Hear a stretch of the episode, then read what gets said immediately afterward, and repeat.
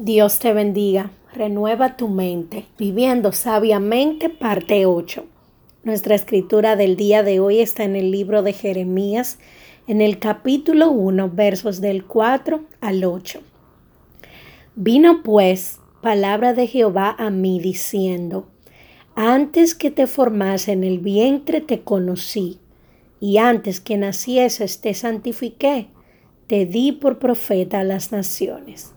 Y yo dije, ah, ah, Señor Jehová, he aquí yo no sé hablar porque soy niño. Y me dijo Jehová, no digas, soy un niño, porque a todo lo que te envíe irás tú, y dirás todo lo que te mandé. No temas delante de ellos, porque contigo estoy para librarte, dice Jehová. Hablemos hoy de percepción.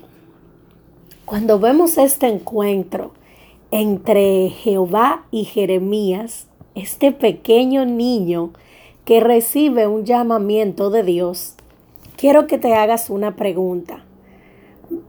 ¿Cómo ves el encuentro entre Dios y Jeremías? ¿Ves a Dios como que está enojado mientras habla con Jeremías? ¿O ves a Dios de una manera amorosa, llevando a Jeremías hacia su propósito. Y vamos a enfocarnos cuando Jeremías le dice al Señor, soy un niño, y el Señor le dice, no digas, soy un niño. Es importante recalcar que Jeremías era en realidad un niño.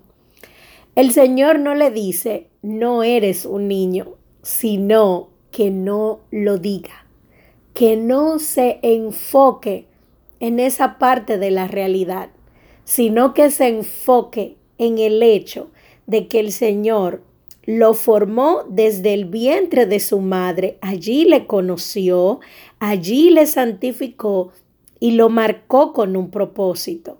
También Dios le dice, no tengas temor, porque contigo estoy para librarte. Y es importante que nosotros hoy, en nuestro camino del autodescubrimiento, podamos evaluar cuál es la hermenéutica que estamos teniendo al momento que visualizamos la palabra. La hermenéutica habla de la interpretación que le damos a las escrituras. Y quiero decirte algo. Está científicamente comprobado que ante cualquier evento el cerebro hace tres preguntas. ¿Qué sucede? ¿Qué significa? ¿Y qué debo hacer? La clave que va a determinar la tercera pregunta está en la segunda. ¿Qué significa esto para mí? ¿Qué significaba para Jeremías ser un niño?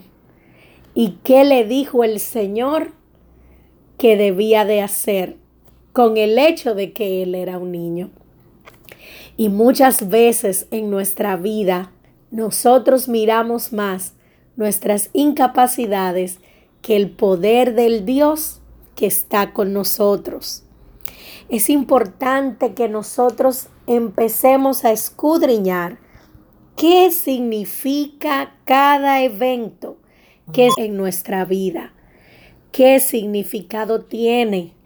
¿Estoy mirando conforme a la óptica de Dios o estoy mirando conforme a la óptica de mis limitaciones? Es tiempo de renovar nuestra mente aún con la manera en la que percibimos cada situación. El subconsciente de nuestro cerebro es la fuente de nuestro comportamiento y de nuestras acciones, pero éste no sabe diferenciar entre lo cierto y lo incierto. Él solamente se lleva de lo que él percibe. Por lo tanto, nuestra percepción tiene que ser santificada y alineada a lo que dice la palabra. Dios te bendiga grandemente Espero que esta palabra haya sido de edificación, y haya traído nuevos conocimientos a nuestra vida. Oremos para que el Señor nos ayude a ver cada encuentro que Él tiene con nosotros y cada mandato que Él hace a nuestras vidas como un mandato de amor, como un llamado a la excelencia y a explorar todo lo maravilloso y todo lo grande que Él tiene para nuestras vidas. En el nombre de Jesús declaramos que está hecho. Amén y amén. Dios te bendiga grandemente.